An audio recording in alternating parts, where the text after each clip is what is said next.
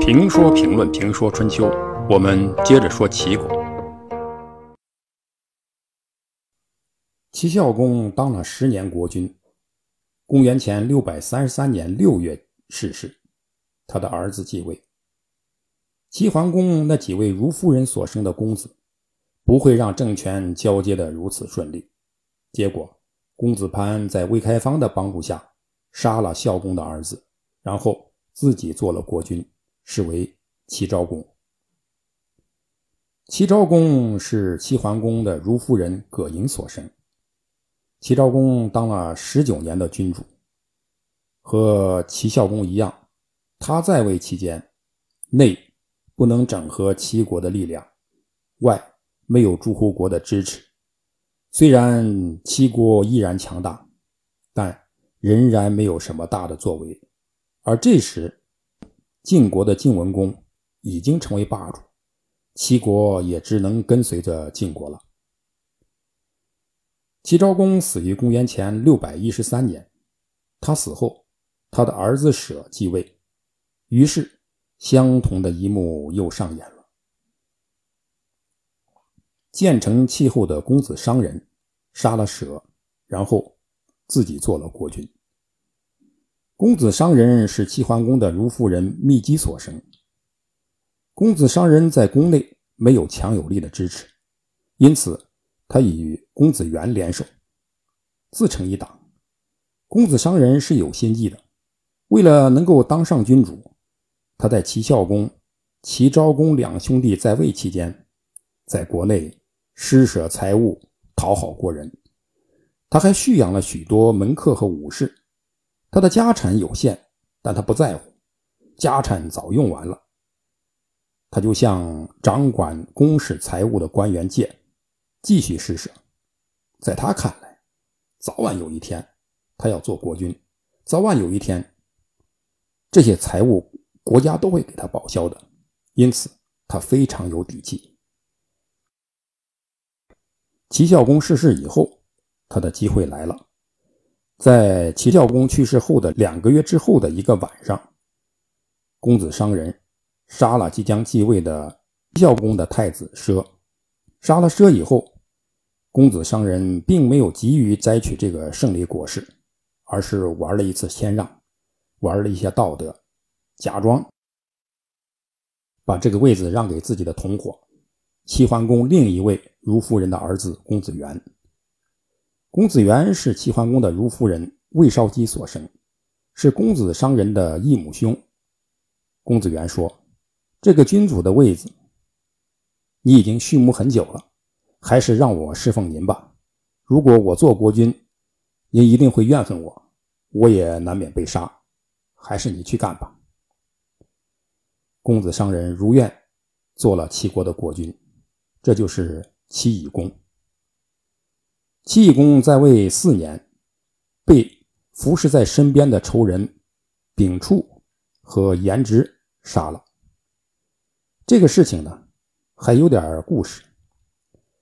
齐懿公做公子的时候，和一个叫丙处的人的父亲争夺一块土地，那结果呢，还没争到，土地归了丙处的父亲，因此他一直耿耿于怀。等到他继位以后。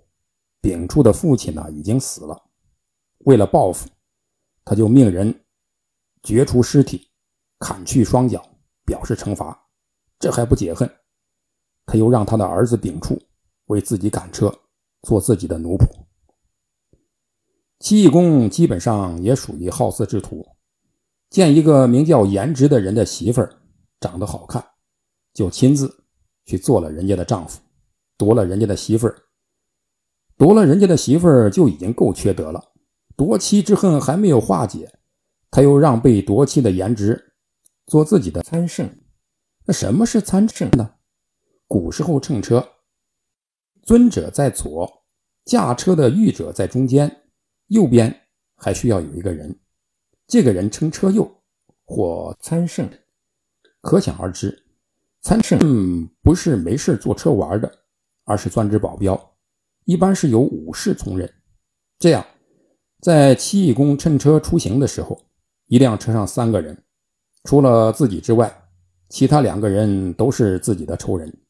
戚继公很高兴，但后果很严重，也不知道他是怎么想的。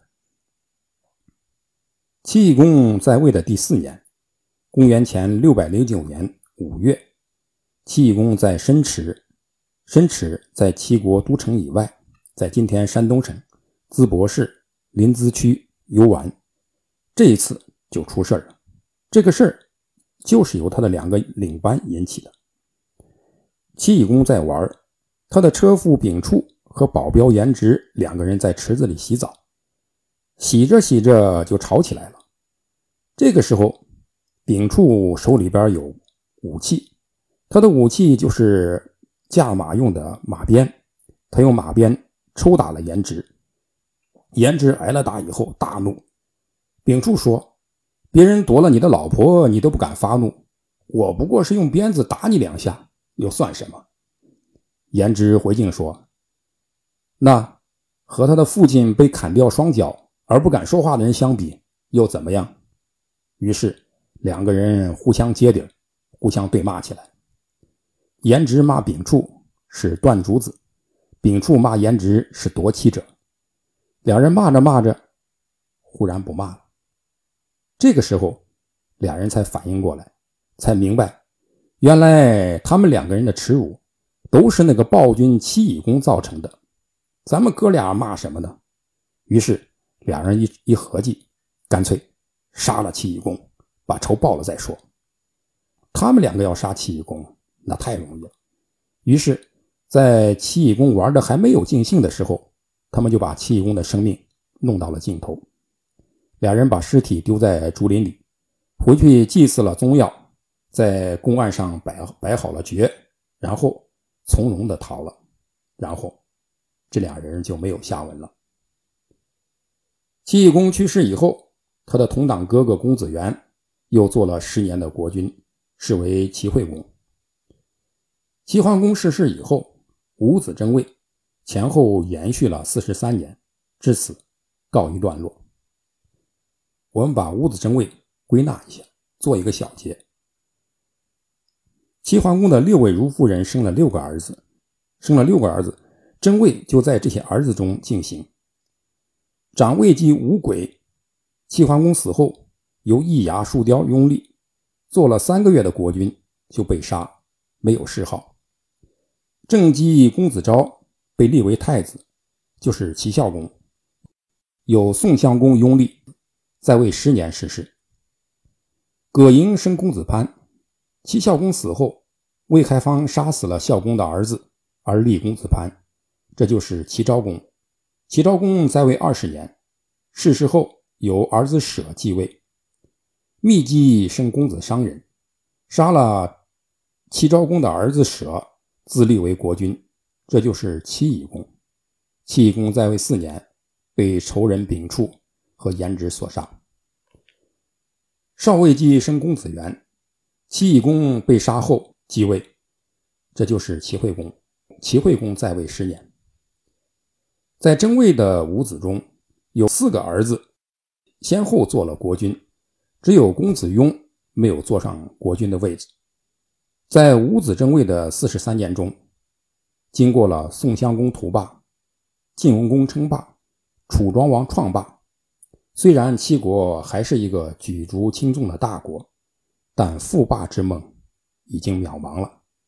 五子争位的结果就是。把齐国大好的开局弄没有了。